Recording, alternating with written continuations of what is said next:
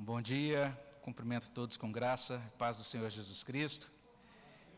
Estamos aqui nesse último momento, né, desse, dessa edição de curso de férias da Escola Dominical. Esse curso, a previsão, a gente tinha uma previsão de determinados tópicos e aulas para serem discutidos, trazidos aqui até hoje, e acabamos tendo que fazer uma adaptação, e foi até boa essa necessidade de adaptação, porque verifiquei a pertinência de outros temas que entendi que seria bom a gente incluir também no curso. Então a gente vai fazer uma espécie de pausa no curso hoje e a gente retoma ele nas férias de julho, tá? Então, dando uma pequena parada hoje e retomando em julho, o nosso curso é sobre a pessoa do Senhor Jesus Cristo e o título do curso é Com Glória Coroai, porque nós estamos fazendo referência àquilo que é dito no hino 52, né, que traz aquele grande chamado à adoração a Cristo, especialmente por sua humanidade e por sua divindade, por sua obra redentora realizada em nosso favor. E hoje, então, nós vamos prosseguir, é, finalizando essa primeira parte, falando também sobre algo que diz respeito à humanidade do nosso Senhor Jesus Cristo. Antes de nós prosseguirmos, vou só pedir para projetar a letra do, do hino. E nós vamos cantar, temos cantado aí todos, em, todos os, em todos os inícios de estudo, o hino 52. Convido você a se colocar de pé, vamos louvar ao nosso Senhor Jesus Cristo com esse hino número 52.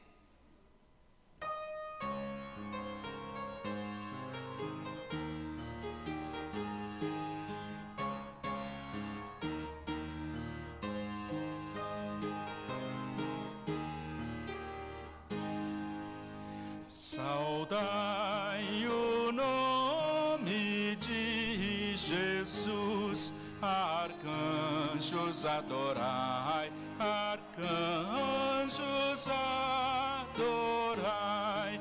Ao Rei que se humilhou na cruz com glória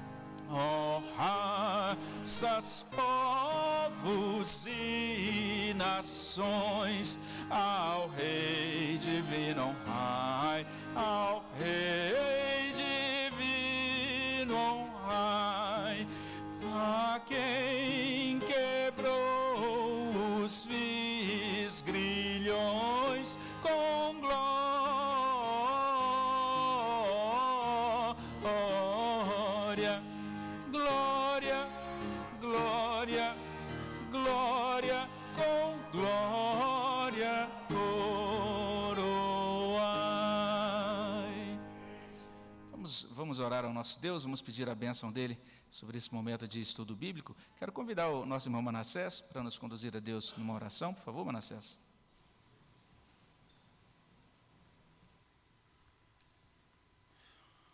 Querido Deus e eterno Pai, nós te somos gratos, ó Pai, por mais esse dia de vida que o Senhor nos concedeste, ó Senhor, por preservar as nossas vidas, manter a nossa saúde, derramar das tuas bênçãos, as tuas misericórdias sobre nós, ó Deus.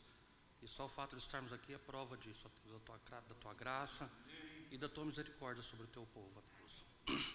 Abençoa agora a escola dominical, prepara nosso espírito, nossos corações, ó Deus, para aprendermos mais de Ti, aplicarmos as nossas vidas, ó Deus, e poder te servir cada vez mais e melhor. Em nome de Jesus, nos abençoa. Usa o teu servo, pregador dessa aula, poderosamente, ó Pai, na ministração da tua palavra. Amém. Nós pedimos e agradecemos em nome e por amor do teu filho Jesus. Amém. Amém. Amém. Os irmãos podem sentar-se.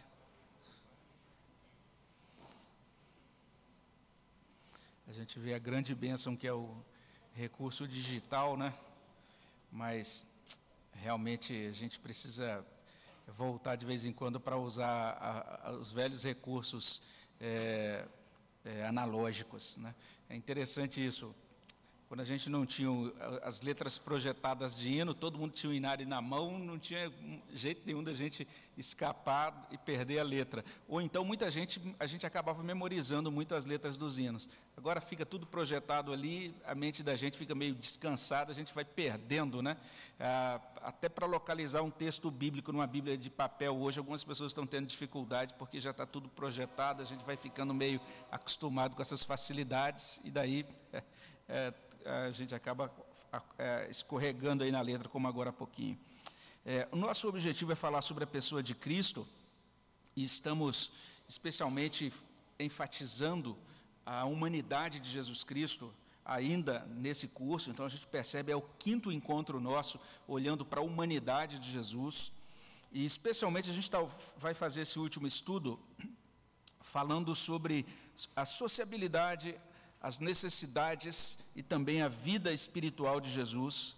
E é interessante esse tema, a gente olhar para esse aspecto da pessoa do nosso Redentor, porque isso nos ajuda a compreender o que significa ser espiritual. Essa é uma palavra que a gente usa muito, né? Fulano é muito espiritual. Ah, aquela igreja é uma igreja muito espiritual. Aquele coral é um coral espiritual, né? É, é um termo que a gente usa bastante mas de acordo com a nossa crença, ou pelo menos com a crença popular, o modo mais comum como as pessoas entendem a palavra espiritual, normalmente espiritualidade, de acordo com esse entendimento mais compartilhado, mais popular, tem relação com o distanciamento das pessoas e da vida comum. Então é isso. Então, quanto mais distanciado das pessoas, mais espiritual. Isso, especialmente na Idade Média, fez surgir um movimento bem interessante, um movimento de pessoas que saíam do convívio das suas famílias, saíam do convívio das cidades, iam morar é, no deserto, os chamados pais do deserto. E ali eles se dedicavam a uma vida de contemplação, de meditação, longe de todas as pessoas, e a ideia era exatamente essa, que à medida em que você está distante, só numa vida de contemplação, de oração, longe do burburinho, da vida comum, das, das coisas cotidianas e longe também das pessoas, você vai poder ter mais é, conexão com Deus. E alguns desses pais do deserto se tornaram, inclusive, muito famosos, e as pessoas saíam das cidades para. É, terem uma espécie assim, de consulta né, com esses pais do deserto. Olha, tem um fulano de tal que está morando ali naquele deserto, ou numa caverna, ou alguma coisa assim. E as pessoas iam até lá para receber conselhos espirituais ou orações dessas pessoas que eram tidas como pessoas mais espirituais. À medida que o tempo passou, essa iniciativa se converteu naquilo que a gente chama da vida monástica, os monastérios, os conventos, não é? E daí aquela ideia, se uma jovem dizia, ah, eu quero me dedicar a Deus, normalmente ela, era, ela se afastava do convívio da família, ia viver num monastério, num convento especial para mulheres, ou então, se era um homem, ele se dedicava à vida monástica também, como um freio, um padre, né, alguém dentro da estrutura eclesiástica da Igreja Católica, e uma das tônicas era essa: distanciar-se das pessoas era fundamental distanciar-se da vida comum, da vida cotidiana, da vida chamada vida secular, era fundamental.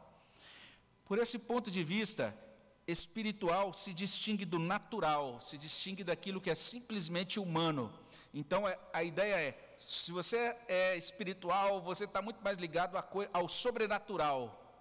E você agora está ultrapassando aquele limite das pessoas humanas comuns.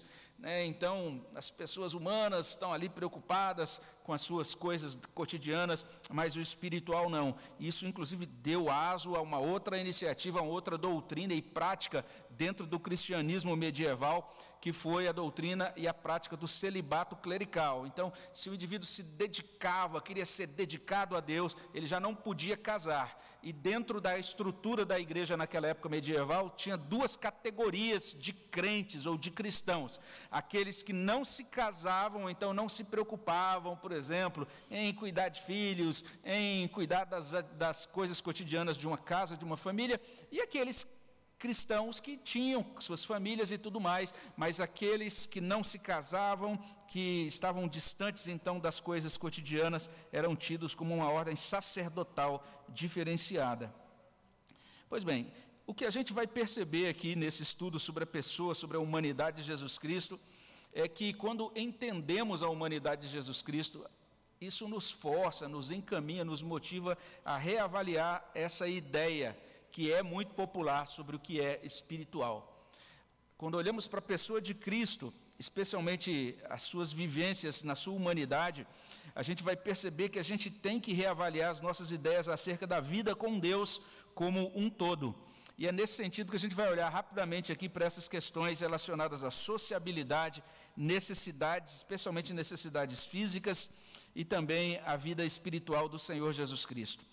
É, você que está em casa acompanhando da sua, do seu dispositivo, eu convido você então a, a estar atento aí. A gente vai estar olhando por algumas, passando por algumas algumas partes diferentes da Bíblia enquanto nós é, ministramos esse estudo. E se você tiver alguma pergunta que quiser encaminhar, você pode aí, por gentileza, encaminhar a sua pergunta e a gente pede ao pessoal da transmissão que nos encaminhe caso chegue alguma pergunta. E vocês que estão aqui também, Fiquem à vontade para perguntar ou levantar a mão para fazer alguma observação, caso vocês queiram, para que a gente possa prosseguir no nosso estudo. Nós vamos começar então analisando, pensando rapidamente nisso que eu estou chamando aqui de sociabilidade de Jesus. Quando a gente pensa na figura, na pessoa de Jesus Cristo nesse mundo, uma das coisas que se destaca é a sua sociabilidade.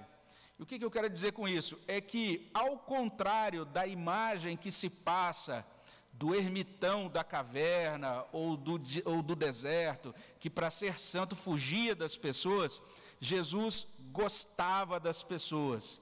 Jesus valorizava isso que a gente chama de comunhão. Ao invés de se isolar, de fugir do convívio das pessoas, ele estava junto das pessoas. É lógico que existiam ocasiões né, em que ele se retirava para orar. O Evangelho de Marcos, capítulo 1, verso 35, é uma das ocasiões em que os discípulos o procuram e ele acorda de madrugadinha e vai orar. Em diversas ocasiões ele, ele fazia isso. Inclusive, ele nos ensina na, quando fala no, sobre oração no Sermão do Monte, sobre a necessidade da gente se retirar para o nosso quarto e ali na nossa privacidade junto de Deus, a gente elevar a Deus a nossa oração, ao invés de estar é, praticando a oração como um ato de marketing religioso, como faziam os fariseus. Mas é interessante isso, que todos os evangelhos vão mostrar Jesus estabelecendo ou, culti ou cultivando relacionamentos, não é? Se a gente olhar da infância de Jesus até a ressurreição dele, a gente vai ver Cristo fazendo isso. E ele faz isso, inclusive, com todos os tipos e grupos humanos do seu tempo. Isso é muito interessante. Por exemplo, ele se situou entre os pequenos e os humildes. Isso fica bastante claro. Já no Sermão do Monte, ele vai dizer aquela célebre frase, né, Mateus 5,3: Bem-aventurados os humildes de espírito e né, na versão de Mateus, essa expressão tem toda relação com uma humildade espiritual, mas na passagem paralela em Lucas 6,20, ele diz literalmente: são bem-aventurados os pobres. E ele está falando das pessoas realmente humildes, de uma condição econômica bastante limitada. E Jesus se envolvia com as pessoas menores, com as pessoas humildes da sociedade. Não apenas com essas pessoas, mas também, olha só o que acontecia. Alguém, se for possível, abra aí Mateus 8.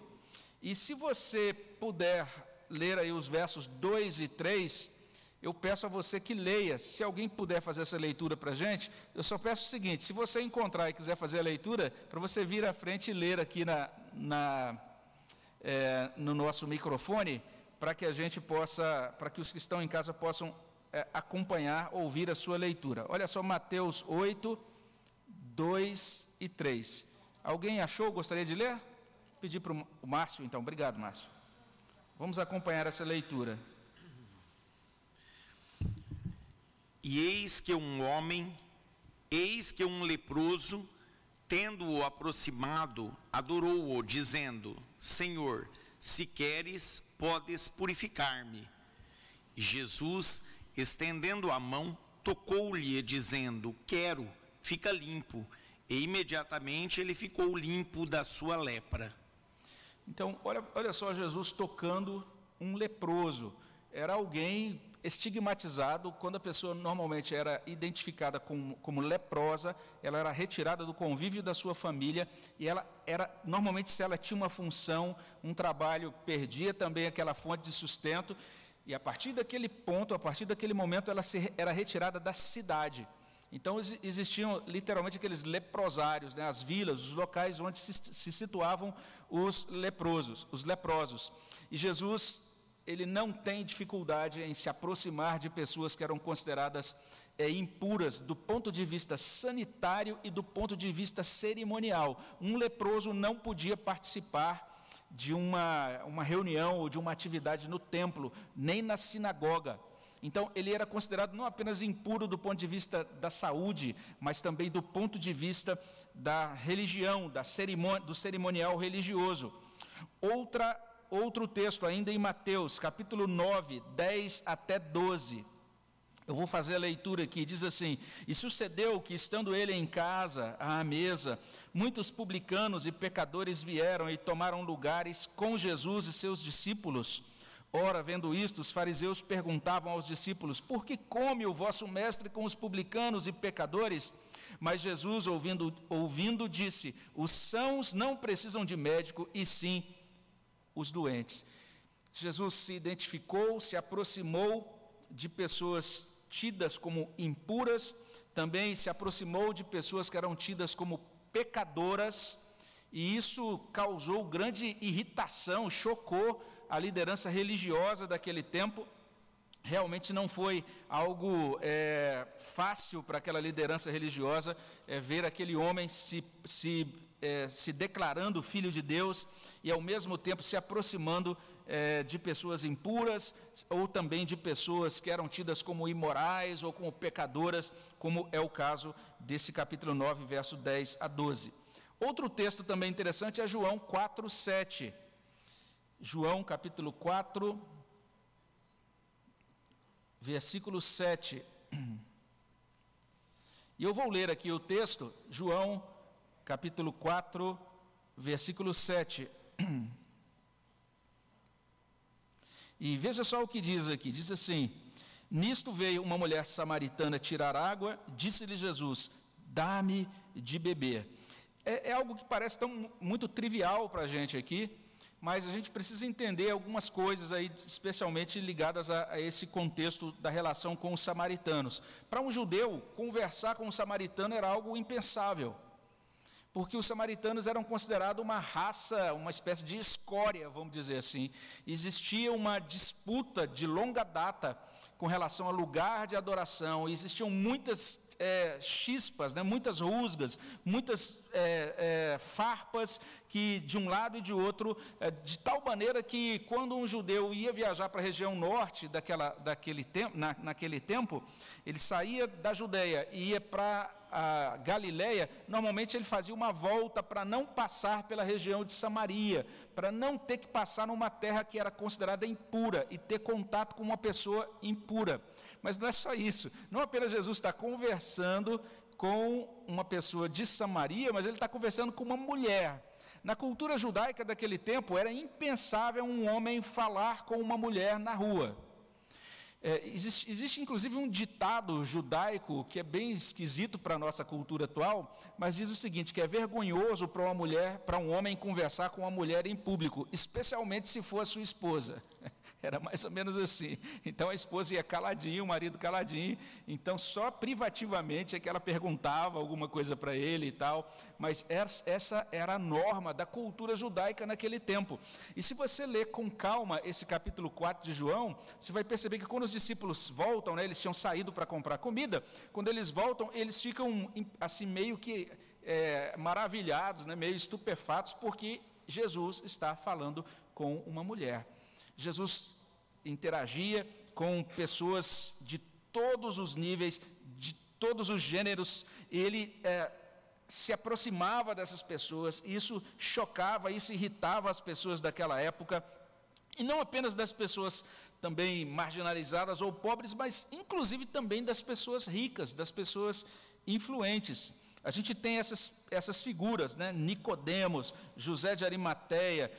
A Bíblia vai dizer que algumas mulheres nobres acompanhavam, inclusive ajudavam financeiramente aquele, aquele grupo de discípulos, o grupo de Jesus, o grupo de, do ministério dele. É, também vemos Jesus ministrando a Zaqueu, Jesus ministrando a um oficial romano. Todas essas pessoas de alta posição contaram com o amor de Jesus, contaram com a atenção de Jesus. Então, para Jesus não existia distinção de classe social, não existia distinção é, de gênero, não existia distinção é, também no que diz respeito ao status religioso das pessoas. Ele se aproximava das pessoas e ele fazia isso por conta de uma convicção de chamado dele. Essa convicção de chamado ela é registrada em primeiro, em primeiro lugar lá em Isaías capítulo 61. Convido você para abrir sua Bíblia em Isaías 61. E olha bem, é um texto importante, porque esse texto é uma profecia sobre o Cristo, o Messias que viria, e a obra que esse Messias realizaria. E olha bem o que consta aí no texto. Se alguém quiser fazer a leitura aqui também, fica mais um convite né, para fazer a leitura aqui, para ler aqui para a gente, Isaías 61, de 1 até 3. Se alguém quiser fazer essa leitura, audivelmente, pode vir até a frente. Alguém gostaria? Eu acho que ninguém veio, vamos fazer a leitura juntos. Ah, o Gilmar está vindo. Pedi para o Gilmar, então, fazer a leitura para a gente. Gilmar, por favor, vamos acompanhar o presbítero Gilmar na leitura.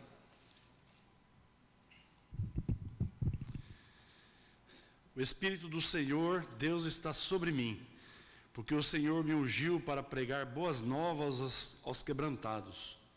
Enviou-me a curar os quebrantados de coração, a proclamar libertação aos cativos e a pôr em liberdades, em liberdade os algemados, a apregoar o ano aceitável do Senhor e o dia da vingança do nosso Deus, a consolar todos os que choram e a pôr sobre os que em Sião estão de luto uma coroa em vez de cinzas, óleo de alegria em vez de pranto, veste de louvor em vez de espírito angustiado, a fim de que se chamem carvalhos de justiça, plantados pelo Senhor para a sua glória.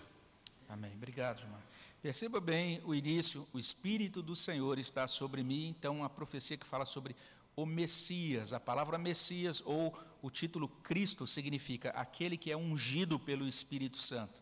Então, nós temos uma profecia sobre esse ungido que viria, sobre esse Cristo que viria, e qual a missão dele.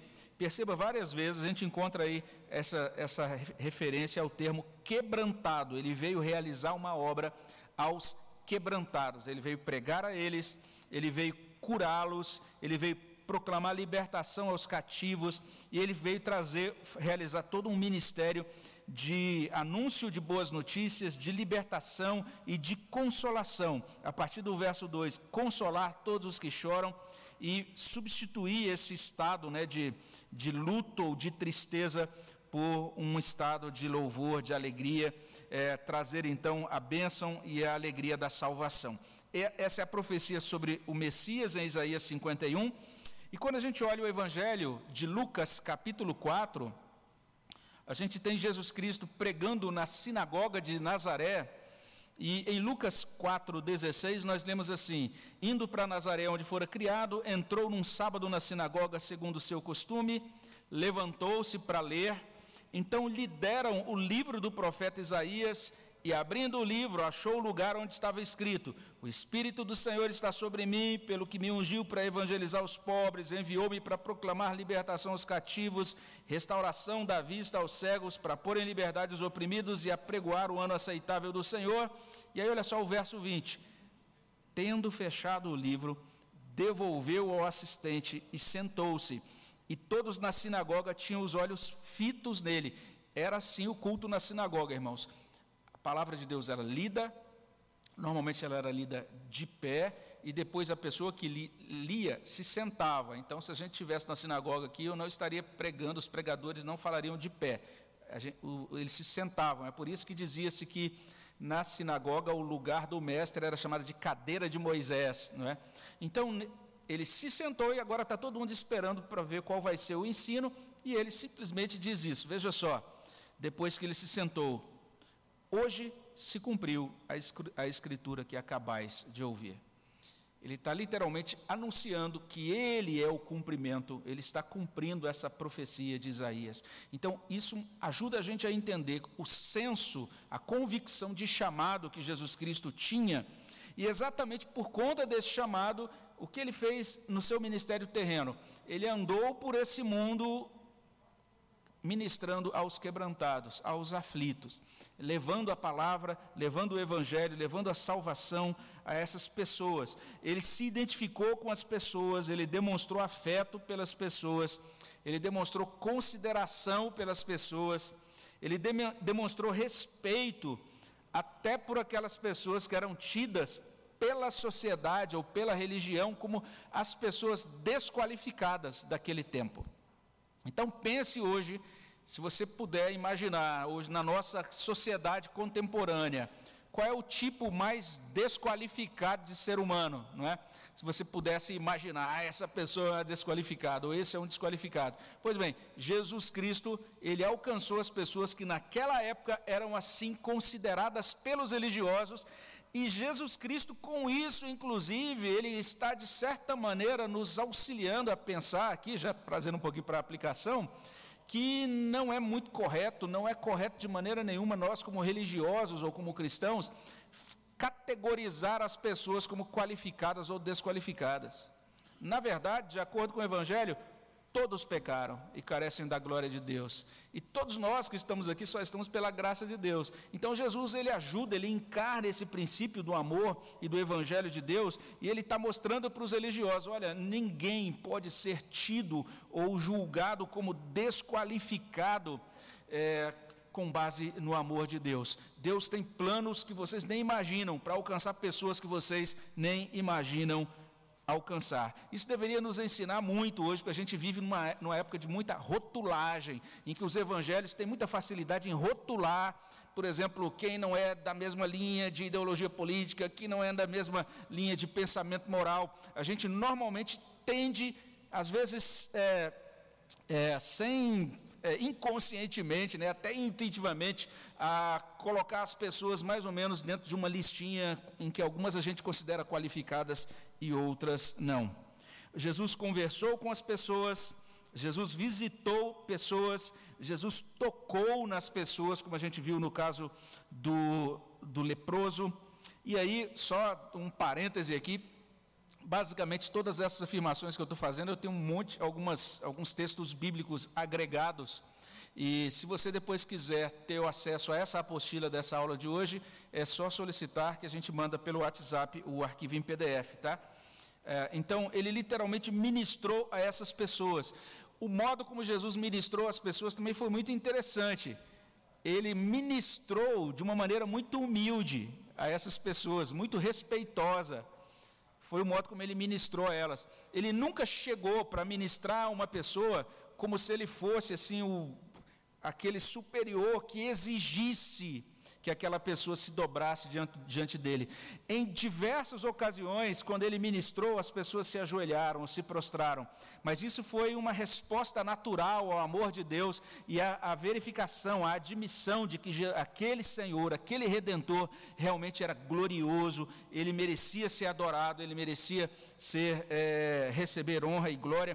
Mas em, em nenhum lugar Jesus chegou, olha, me honra aí, me glorifica aí, senão eu não te curo. Nunca aconteceu isso, ele sempre se postou com muita humildade e com muito respeito, interagindo com qualquer pessoa. Quando você vê hoje líderes que se dizem, ah, eu estou defendendo a causa, a causa cristã, a causa cristã, usam de impropérios, de palavrões, de palavras grosseiras contra outras pessoas, cuidado, não tem nada a ver com o modo como o próprio Senhor Jesus Cristo lidou com as pessoas. E ninguém estabeleceu a causa cristã melhor do que o próprio Senhor Jesus Cristo, do que o próprio Cristo. Então é bem interessante isso.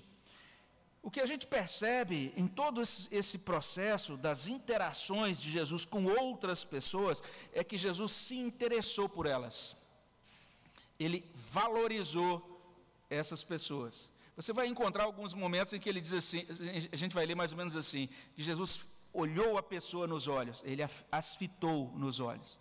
Né? Então, algo bem interessante, o modo como ele parava e ele atentava para a necessidade humana, para a pessoa humana. Não apenas é, como aquela pessoa que está passando rapidamente, aquele executivo religioso super ocupado, né? ele, ele realmente demonstrou toda a atenção às pessoas. E quando ele fez isso, olha só, ele está cumprindo é, aqueles chamados cânticos do servo do livro de Isaías. O livro de Isaías, ele, ele tem alguns cânticos que são intitulados Cânticos do Servo. Todos esses cânticos estão apontando para o ministério de Jesus. A gente vai só dar uma olhadinha aqui em dois deles. Abre a sua Bíblia aí, Isaías 42. E veja só esse trecho tão precioso e observe como isso tem toda, tudo a ver, tem uma relação muito profunda com a pessoa de Jesus Cristo. Isaías 42, versículos 1 a 4. Eis aqui o meu servo, a quem sustenho, o meu escolhido, em quem a minha alma se compraz. Pus sobre ele o meu espírito. Ele promulgará o direito para os gentios. Não clamará, nem gritará, nem fará ouvir a sua voz na praça. Não esmagará a cana quebrada, nem apagará a torcida que fumega em verdade, promulgará o direito. Não desanimará, nem se quebrará até que ponha na terra o direito, e as terras do mar aguardarão a sua doutrina. É a, a, o grande anúncio daquele servo que vai estabelecer a doutrina do Senhor para toda a terra, mas ele vai fazer isso de um modo gentil. Ele não vai chegar esmagando, pisando a cana que já estava quebrada. Olha só que interessante, ele não vai chegar de maneira prepotente, gritando na praça. É assim que Jesus Cristo procedeu no seu ministério terreno. Em algumas situações era tão interessante que, inclusive, ele terminava de curar uma pessoa ou de libertar alguém. Dizia assim: agora você não conta isso para ninguém. Ou então, agora, com base nisso que eu fiz, você vai se apresentar ao sacerdote. De maneira muito discreta, de maneira totalmente contrária. Não era esse tipo de pessoa que andaria hoje por uma rua com um carro de som, sei lá, ou, até esse método hoje é considerado antiquado, né? Mas assim, dizendo: olha, agora vai haver uma grande reunião de curas, apareça lá, 15 horas, eu estarei lá. Jesus não faria isso hoje. Né? O modo como ele se manifestou, como ele realizou o ministério dele, deveria chamar a nossa atenção. Isaías 52 é um outro cântico do servo, e aqui a gente tem é, essas palavras tão interessantes. Eis o meu servo, a partir do verso 13. Eis que o meu servo procederá com prudência, será exaltado e elevado e será muito sublime. Como pasmaram muitos à vista dele, pois o seu aspecto estava muito desfigurado, mais do que o de qualquer outro, a sua aparência mais do que a dos outros filhos dos homens. Assim causará admiração às nações, e os reis fecharão a sua boca por causa dele, porque aquilo que não lhes foi anunciado verão, e aquilo que não ouviram entenderão.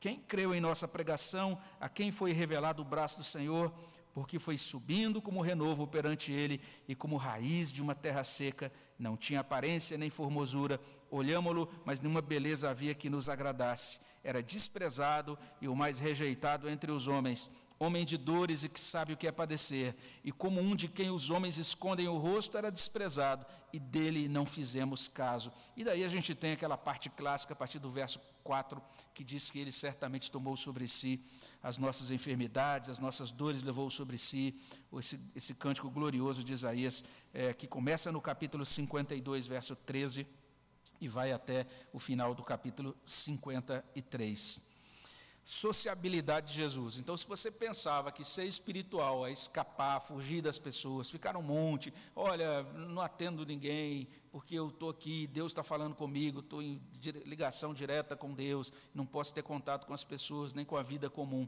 Não é assim o padrão vivido por Jesus Cristo. Quando a gente olha para a vida de Cristo nesse mundo, ele foi uma pessoa que teve toda essa dimensão de interações é, sociais. Além disso, a gente pode destacar também aquilo que eu chamo aqui de vida contente e dependente de Deus. É muito interessante o modo como Cristo lidou com a existência, com a vida, de modo mais amplo. Ele experimentou isso que a gente pode chamar aqui de prazer da alegria e da amizade. Então é bem interessante ele ministrando para uma grande multidão, mas de repente ele chamou doze, então dentro daquela multidão ele tinha ali os doze que caminhavam com ele, mas dentre aqueles doze ele tinha três que ele destacava para estarem em momentos que estiveram com ele em momentos muito cruciais, muito importantes do ministério é, terreno dele. Então essa iniciativa de Cristo de aproximar-se de forma mais íntima de algumas pessoas e de inclusive expor diante dessas pessoas algumas coisas. Por exemplo, a esses discípulos mais achegados, né, ele chamou esses discípulos para orarem com ele no Getsemane e ali diante daqueles discípulos ele disse: Olha, minha alma está profundamente triste até a morte. Né? Então abriu seus sentimentos. É, demonstrar, inclusive, essa, isso que a gente poderia chamar assim, de um momento de fragilidade. Cristo ele desfrutou disso com pessoas que eram muito próximas a ele. Ele se tornou tão próximo desse grupo mais achegado que eles é, chegaram àquele ponto em que eles conseguiam identificar Jesus pelos gestos dele.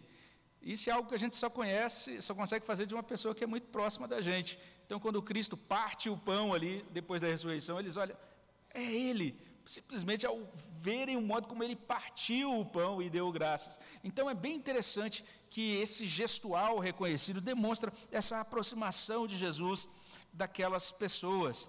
É bem interessante que Cristo cultivou um hábito que a gente poderia chamar assim de hábito saudável de contemplação da obra de Deus na natureza.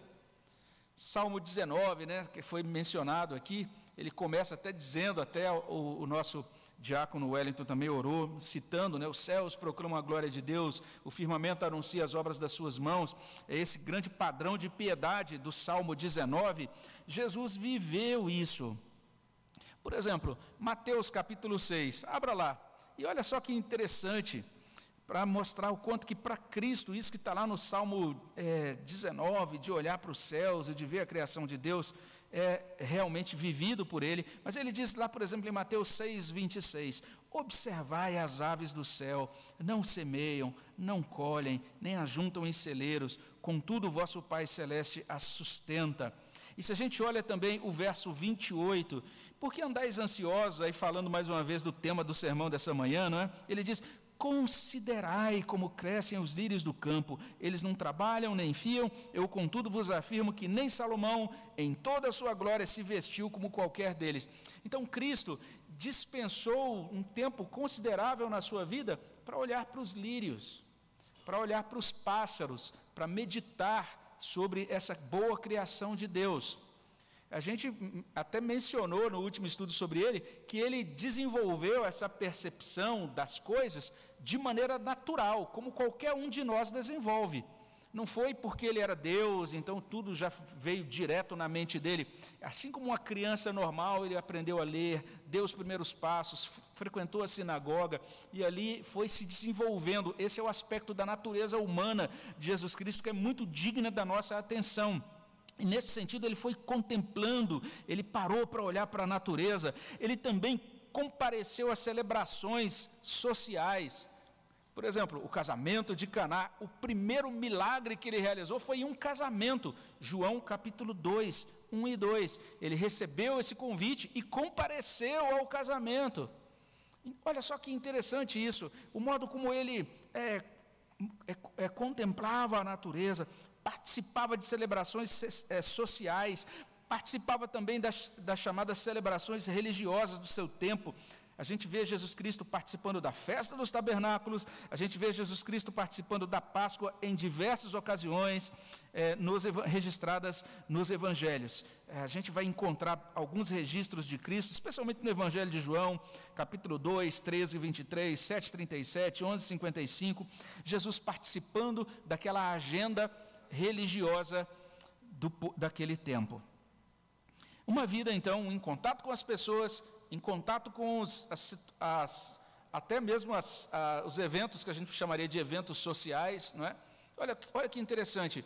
É, assim que cheguei aqui, eu fiquei sabendo, olha, sabia que tem aqui um local em São José do Rio Preto, em que a, eles são tão espirituais que eles se reúnem ali no final de semana, ficam fechados e não podem sair para nenhum aniversário. Se alguém parente, algum parente deles chamá-los, olha, tem o aniversário do meu filho, ou então tem um casamento do meu tio, então eu que estou casando, quero te convidar, não posso, porque no final de semana eu tenho que ficar isolado nesse local ali onde a gente está sendo muito espiritual não é o modelo de espiritualidade de Jesus Cristo. O modelo de espiritualidade de Jesus Cristo é exatamente esse. Ele está, como a gente diz popularmente, junto e misturado né?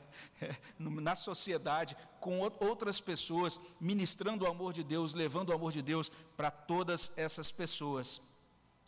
Outra coisa que deve chamar nossa atenção quando a gente pensa nessa vida contente e dependente de Deus é a vida devocional de Jesus a gente precisa compreender que a vida devocional de Jesus, ela sempre tem que ser analisada por dois prismas, né? Tem um aspecto que ela é, foi realmente singular, porque é, o modo como ele se dirigia, interagia com Deus, com o seu Pai, era distinto como segunda pessoa da Trindade.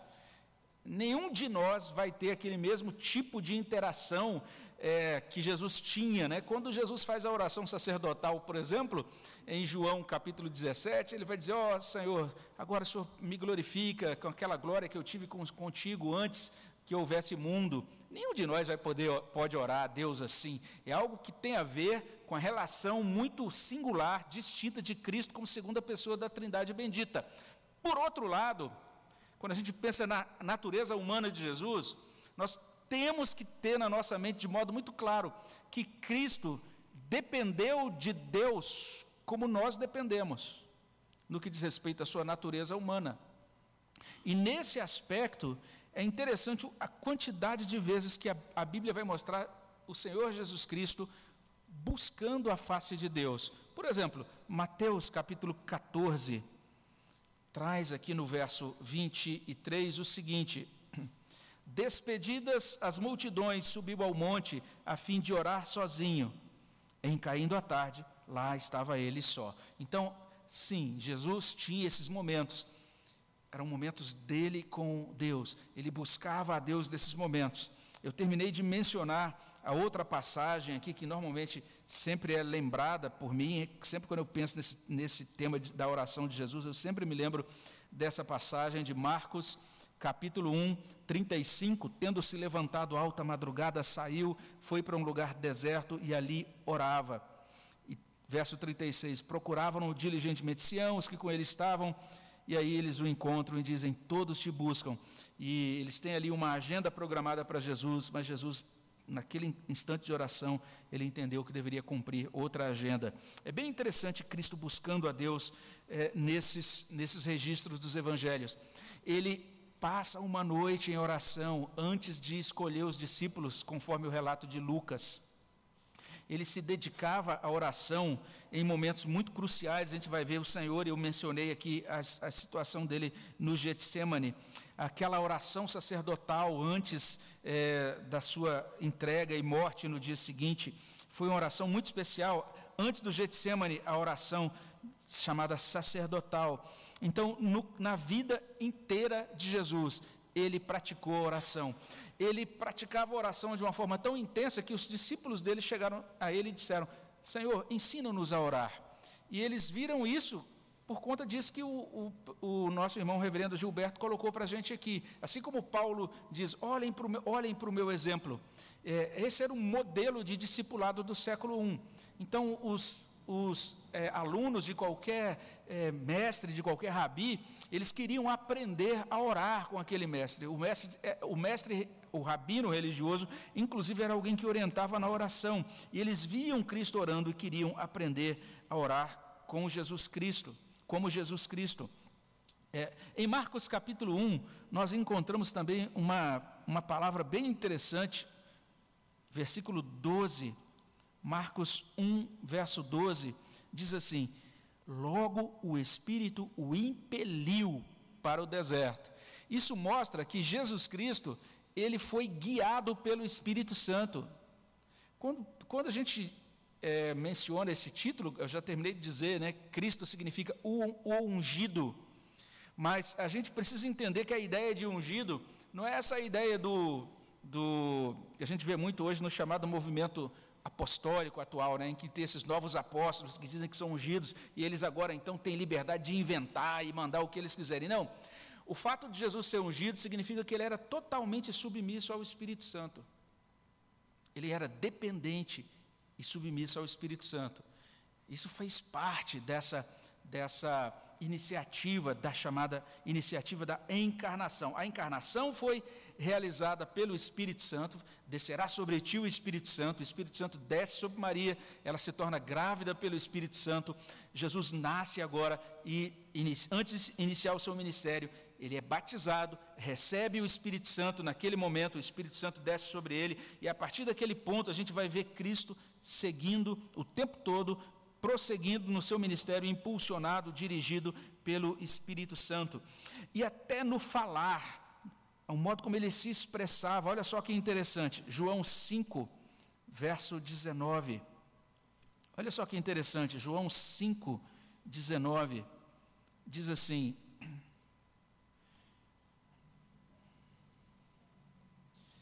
Então lhes falou Jesus: Em verdade, em verdade vos digo que o filho nada pode fazer de si mesmo, senão somente aquilo que vir fazer o Pai, porque tudo o que este fizer, o filho também semelhantemente o faz. E olha lá no verso 30, eu nada posso fazer de mim mesmo, na forma por que ouço julgo. O meu juízo é justo, porque não procuro a minha própria vontade, e sim a daquele que me enviou. Totalmente dependente do Espírito Santo, totalmente dependente de Deus e obediente ao Pai. Essa foi a espiritualidade de Jesus. Um homem vivendo nesse mundo, em oração, em dependência do Espírito, em total disposição para obedecer ao Pai. Então, quando olhamos para essa, isso que a gente chama aí dessa vida contente de Cristo, é bem interessante, não é? É como se ele juntasse é, a reverência devida a Deus, o temor devido a Deus, também com a alegria. Ele é esse Senhor, por exemplo, que vai a um casamento. E quando ele chega no casamento, ele não multiplica Bíblia, nem manuscrito do Antigo Testamento, ele multiplica vinho, transforma água em vinho. Olha só, o Senhor que traz alegria. Salmo 104, Deus gracioso, Deus da providência, foi, é o Deus que faz o vinho para alegrar o coração do homem. E Cristo é esse Senhor que junta essas duas coisas, reverência com alegria, aquilo que a gente poderia chamar de natureza com o espírito, ou seja, as coisas da natureza. Ele diz: olha lá para o lírio, olha lá para as aves, Todas essas coisas agora têm um, um significado espiritual, ensinam lições espirituais. Para Cristo, essas coisas estão interligadas, vamos dizer assim. E quando a gente pensa nele encarnado, o que, que significa a encarnação? A encarnação significa que Deus, Ele não apenas ama, mas Ele está presente na terra que Ele criou, nas coisas que Ele criou. Então, as coisas criadas, vamos dizer assim, a terra onde as coisas são perceptíveis, concretas, Deus ama essas coisas. Então a gente precisa entender que o cristianismo ele é totalmente oposto a qualquer religiosidade que é contrária à matéria. Olha só que interessante. Na religiosidade grega, no platonismo, eles diziam: a matéria é nada. A matéria, inclusive, é um estorvo. Se você, por exemplo, já veio é, do espiritismo, você deve ter ouvido lá que esse nosso corpo é só uma embalagem. Ele não vale nada. Vai terminar a sua vida aqui, depois você deixa essa embalagem, aí depois você vai ganhar a nova embalagem na nova encarnação. Né? Essa é a ideia lá. O corpo, aquilo que é físico, é só embalagem. A Bíblia vai mostrar o contrário. As coisas concretas, físicas, são importantes. É, o corpo é importante. Cristo ressuscitou em corpo. Hoje existe do lado de Deus Pai um corpo humano, físico, glorificado, com cicatrizes. Já parou para pensar nisso? Quando Cristo volta, quando ele ressuscita, ele diz para Tomé: Olha, Tomé, estou aqui no meu corpo ressuscitado, olha as cicatrizes. Que coisa impressionante é essa?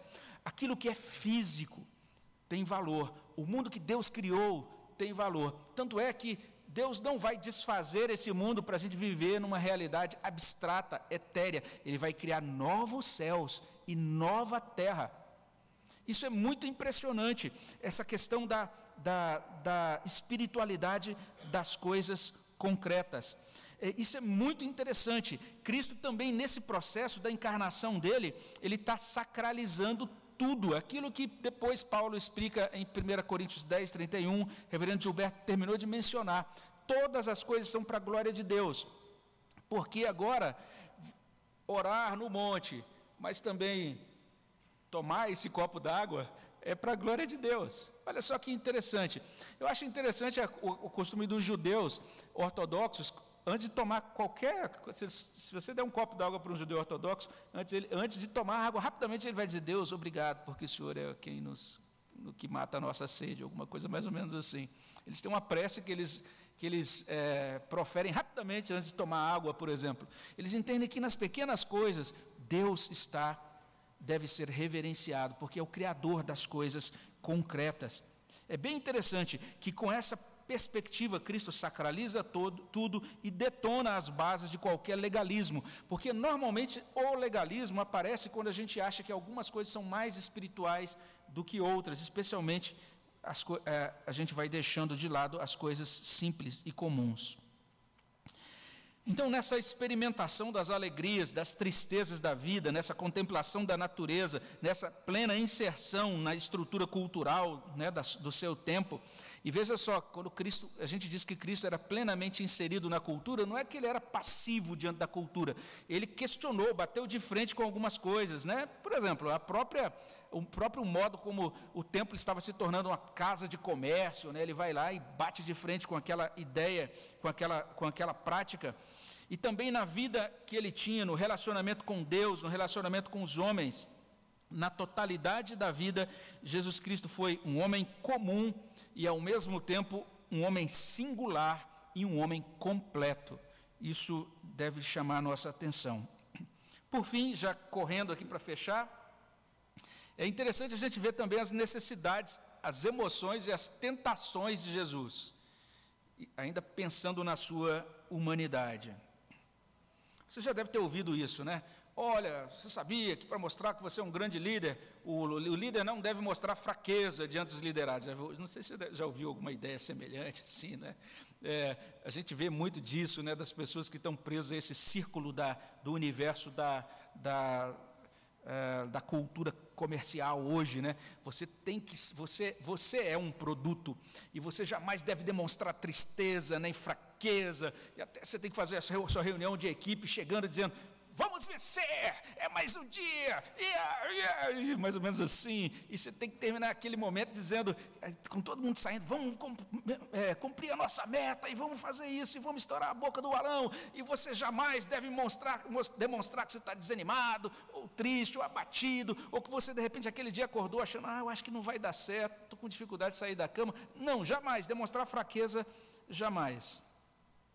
Mas olha só Jesus Cristo no aspecto biológico, ele sentiu fome. Mateus 9, 11, Mateus 11, 19, Mateus 21, 18. São textos que mostram Cristo simplesmente demonstrando que está querendo comer. Interessante isso. Ele também sentiu sede, João 4, 7, João 19, 28, ah, inclusive o momento terrível ali da cruz, né? ele diz: Tenho sede. E ali também ele diz para a mulher à beira do poço: Dá-me água para beber. Não é? Ele sentiu cansaço, ele sentiu sono. Ah, o sono, inclusive, foi tão grande que ele estava num barco no meio de uma tempestade e ele estava dormindo ali. E alguns dizem, não, aquilo é porque era didático, ele queria mostrar que a gente não deve ter medo diante da tempestade. Não, é porque ele estava cansado mesmo, é porque ele estava com sono. É isso, ele sentiu sono.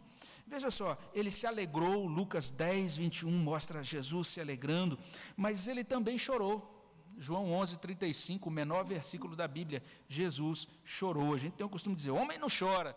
Jesus, o homem perfeito, chorou. Muito interessante isso. Jesus angustiou-se. Mateus 26, 37, ele diz: A minha alma está angustiada, está triste até a morte. Ele não teve dificuldade nenhuma em compartilhar essa angústia dele. Ele contrariou-se, ele indignou-se. Né? Quando você pensa ali em Jesus entrando no templo e purificando o templo, é difícil você imaginar esses quadros, essas pinturas de Jesus Cristo que são tão populares aí, né? que colocam um Cristo tão magrinho, fininho, quase efeminado, com a mãozinha assim, desmunhecando e tal, com a aurazinha na cabeça. É, é, muito melhor você imaginar um, um, uma pessoa bem robusta entrando num lugar, virando as mesas, pegando uns chicotes e todo mundo com medo ali. Mostra que ele não era é, uma pessoa assim que parecia que estava flutuando numa nuvem. Não, ele mostrou indignação, ele ficou com raiva, é, uma ira santa, ele demonstrou verdadeira indignação. Veja só esse aspecto emocional. Ele se compadeceu, Marcos 1, 41 e é muito interessante quando a gente pensa nesse enquadramento do choro de Jesus, é que Jesus não aceitou a morte como algo natural. Ele chorou diante da morte.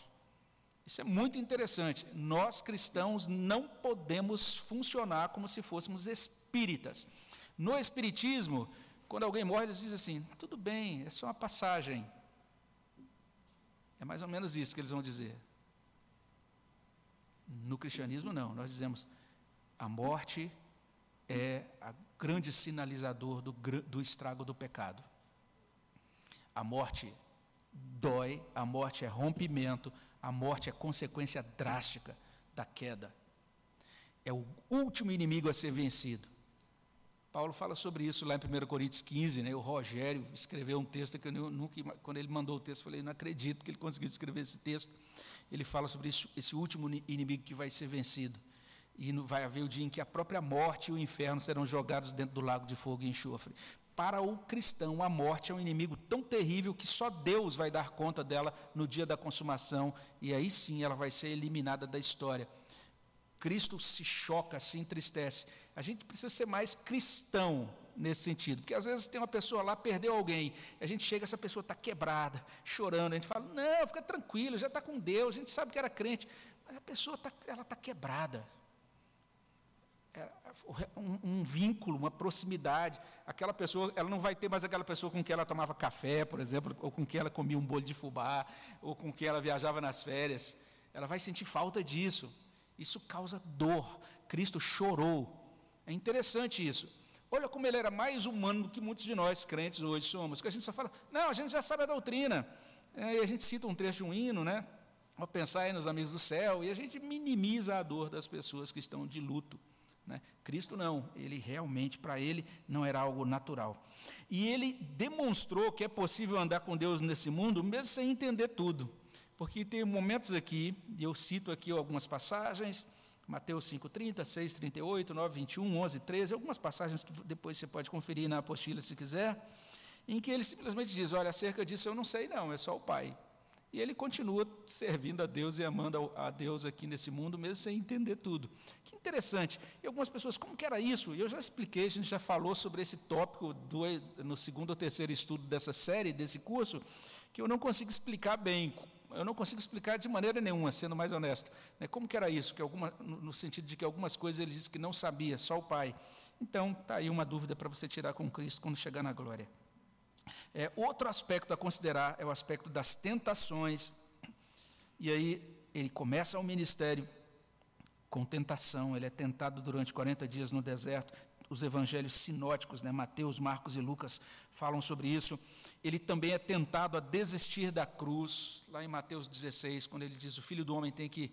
É, nós estamos indo para Jerusalém, e lá o filho do homem será rejeitado, será morto. E aí Pedro diz: Não, Senhor, de maneira nenhuma. E aí Cristo diz: Arreda Satanás, você não sabe, não cogita das coisas de Deus, e sim das coisas dos homens, não é? Ele é sendo tentado ali a desistir da cruz. E a gente precisa entender que tanto esses trechos né, de Cristo sendo tentado lá nos, no início dos evangelhos, como também é lá em Mateus 16, são apenas sintéticos e representativos. O que, que eu quero dizer com isso? É que Cristo foi tentado a vida inteira, de diferentes modos. E o, o, autor de Hebreus é quem vai falar sobre isso lá em Hebreus capítulo 4, verso 15, né? Hebreus 2, 16 a 18. Ele vai dizer que o nosso Senhor, ele foi tentado em todas as coisas. E aí, a Bíblia só diz isso, em todas as coisas. Não entra nos detalhes. E eu creio que a Bíblia traz isso para que a gente possa se identificar quando a gente passa por qualquer tipo de tentação. Você entender assim, eu posso buscar socorro em Jesus Cristo, porque ele foi tentado, ele vai entender isso, ele foi tentado dessa maneira. E alguns até às vezes me questionam, né? Mas até mesmo tentação sexual, será que o Senhor Jesus Cristo passou por isso?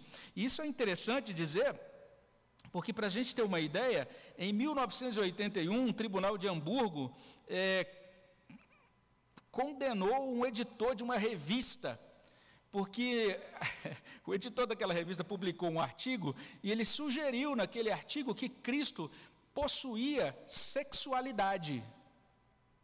E aí, por conta daquilo, aquela revista foi é, processada e teve que pagar uma multa lá naquela época de 3.200 marcos, né, o, é o correspondente a cerca de 1.700 dólares.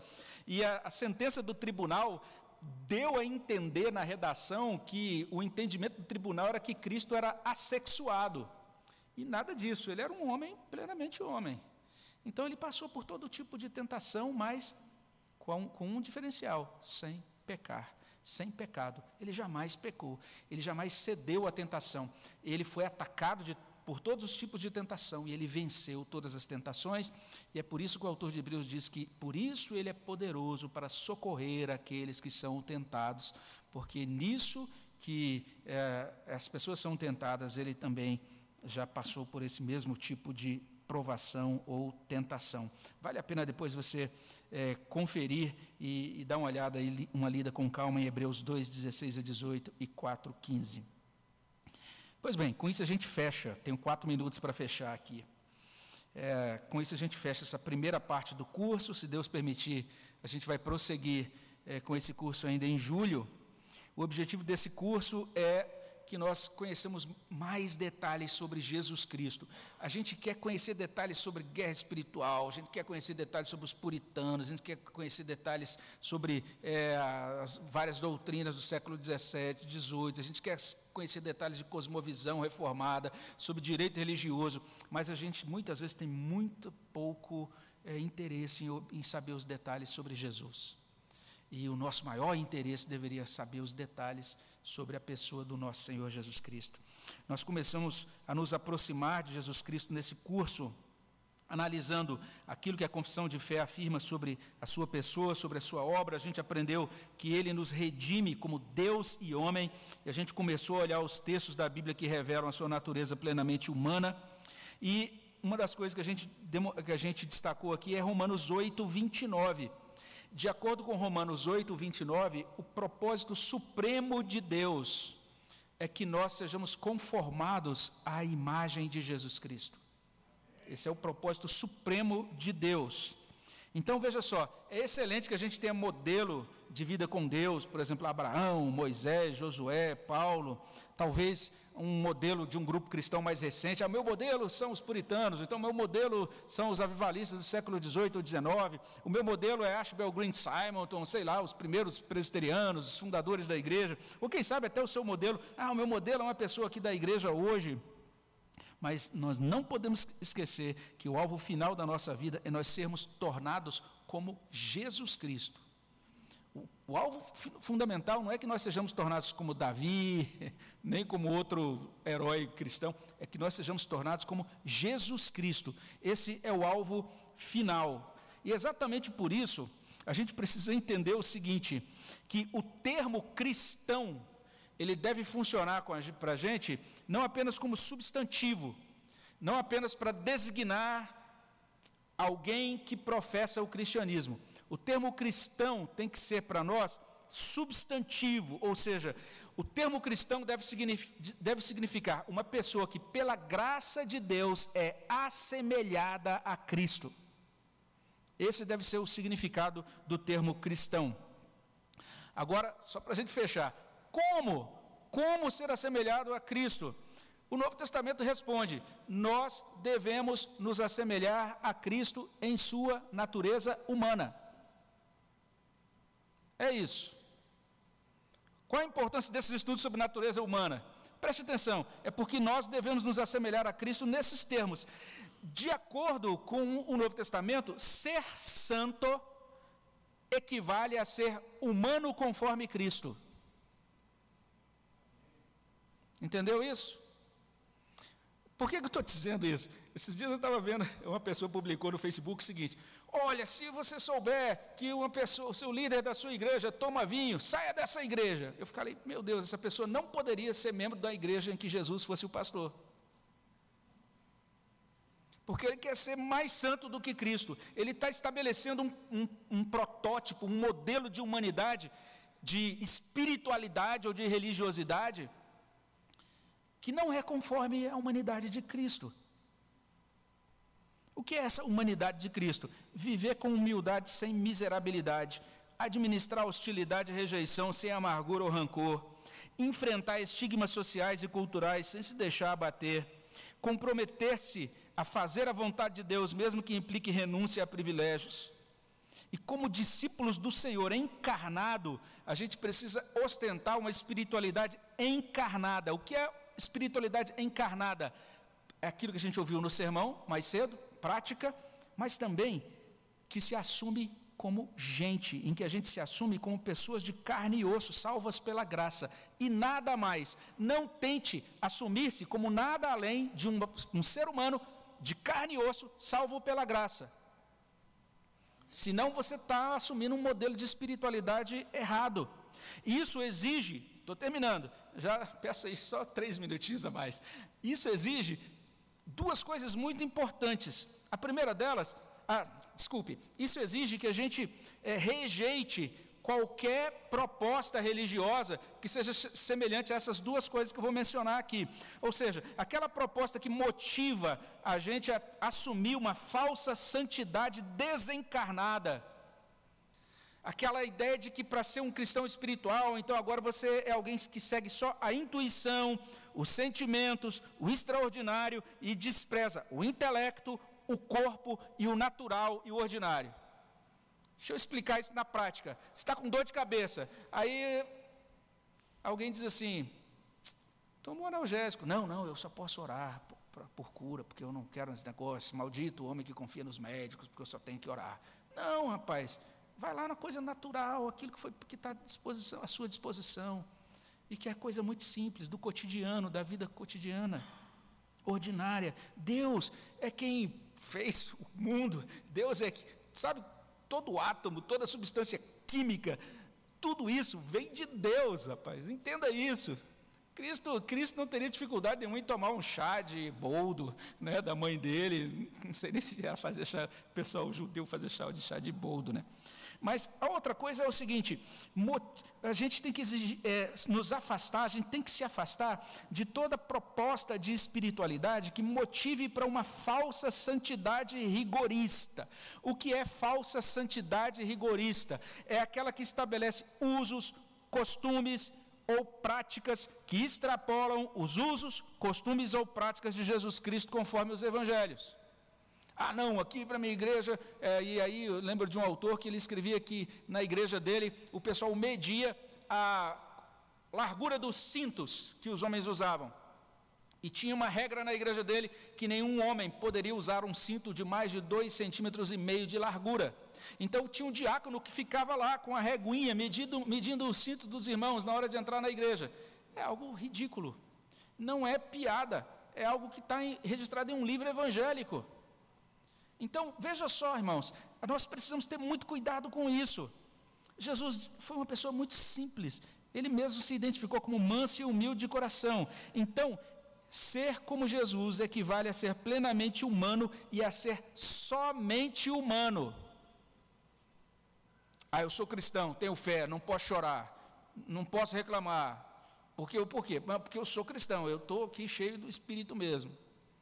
É, uma líder religiosa de uma denominação, não vou dizer o nome nem da líder nem da denominação, ela foi flagrada é, entrando disfarçada em uma emergência de hospital. Por quê? Porque na igreja dela ela prega que o crente não pode adoecer.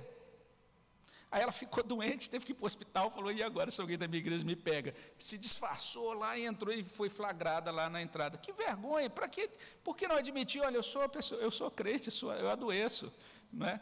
Então são coisas assim totalmente ilógicas. A pessoa quer assumir uma espiritualidade supra-humana ir além do humano, projetar-se como um super-humano, abandonar a reles humanidade e até enganosamente almejar um status próximo de uma divindade, mas entenda, sempre vai ser uma divindade falsa, porque a verdadeira divindade, o Deus triuno, o Deus verdadeiro, ele trouxe para dentro de si a humanidade. Então a gente precisa compreender isso. É muito mais saudável para a alma a gente olhar novamente ali para Filipenses 2, 5 a 8, né, que diz ali sobre aquela postura de Cristo. E é muito mais saudável para a alma a gente replicar a oração de Salmo 131, 1, que diz assim: Senhor, não é soberbo o meu coração, nem altivo o meu olhar. Não ando à procura de grandes coisas, nem de coisas demais, maravilhosas demais para mim. E agora, só para fechar, a última coisa a dizer é que essa humanidade, conforme descrita, conforme Jesus, melhor dizendo, ela é. A gente não pode se enganar nisso. Quando eu digo que a gente tem que ser simplesmente humano como Jesus, a gente precisa entender o que significa isso. E aqui é a última observação. É que essa humanidade, conforme Jesus, é diferente da humanidade do homem não regenerado, escravizado pelo pecado. Não sei se você entendeu o que eu disse. Deixa eu exemplificar. Algumas pessoas dizem: Não, entendi agora, pastor. Então agora eu entendi isso. O que importa é eu admitir que eu sou só humano. Então, é, beleza. Aí você sai agora durante a semana e começa a fazer um monte de coisa errada e alguém fala: Rapaz, mas isso está errado. Não, mas é porque eu entendi que eu sou apenas sou só humano. E aí, né, não quero essas coisas de religiosidade que fica pregando essa santidade assim acima da humanidade. Não, eu sei que todo ser humano aí, ó, esse esse monte de brocoió aí que é, faz um monte de coisa errada todo dia mesmo, eu estou entre eles etc. E não é exatamente isso. Ser humanos conforme Jesus não equivale a rebaixar o padrão de santidade, e sim a elevá-lo. A gente precisa entender isso. Vamos só, com isso a gente fecha. Esse redentor que nasceu, que viveu, que morreu nessa terra no século I, é o ser humano sublime é o ser humano cujos pensamentos, sentimentos, comportamentos encaminhados na dependência do Espírito Santo foram e são totalmente agradáveis a, a Deus Pai. Esse é o ser humano, Jesus Cristo. É um homem que vive totalmente para a glória do Pai. Veja só, ser humanos assemelhados a Jesus Cristo é a maior e a mais preciosa bênção concedida a nós. Por quê? Por que, que nós temos que buscar isso? Porque se, se nós não formos feitos humanos conforme Jesus Cristo foi feito humano, nós não conseguiremos amar a Deus, nós não conseguiremos servir voluntariamente a Deus, nós não vamos cultivar comunhão com Deus, e até o céu para nós vai ser desprezível, porque o homem não regenerado, o homem não regenerado não ama a Deus. O homem não regenerado, escravo do pecado, não serve a Deus voluntariamente. O homem não regenerado, escravo do pecado, ele não cultiva comunhão com Deus. O homem não regenerado, escravo do pecado, ele não quer o céu. Então a gente precisa ser homem conforme Jesus Cristo foi, para que a gente possa desfrutar dessa comunhão, servir a Deus, cultivar essa comunhão com Ele e o céu então se tornar aprazível para nós. À medida que nossa mente, coração, modo de vida são assemelhados à humanidade de Jesus, nós passamos a pensar, a amar e a viver como filhos queridos do Deus querido. Ou seja, Deus se torna querido para nós e nós nos tornamos queridos para Deus. Amém, meus irmãos? Vamos terminar com oração.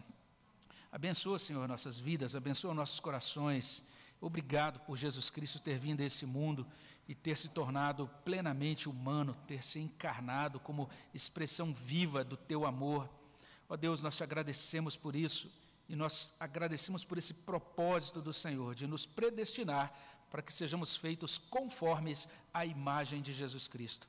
Ó Deus, realiza essa obra em nosso coração, porque apenas desta maneira nós encontraremos verdadeira alegria, significado, equilíbrio, uma vida realmente de produtividade, e ó Deus, que traz não apenas a bênção, ó Deus, das, daquilo que a gente chama de benefícios da aliança, benefícios, pactuais para essa, esse instante, esse tempo que passamos aqui na terra, mas que também, ó Deus, nos vincula e nos liga eternamente ao Senhor na eternidade. Nós agradecemos, ó Deus, pela, pela, pela vida de Cristo, pela vinda dEle, pela obra completa dEle, e suplicamos que o Senhor nos conforme a imagem dEle, que o Senhor nos, nos torne semelhantes a Ele e que o Senhor produza essa santificação na nossa vida e no nosso coração, para a glória do Teu nome, no nome de Jesus. Amém, Senhor. Muito obrigado a vocês aí pela paciência em acompanharem esse curso de férias até aqui. Que Deus abençoe a todos. Um bom restante de domingo para todos. Todos são convidados para retornarmos às 19 horas, se Deus permitir.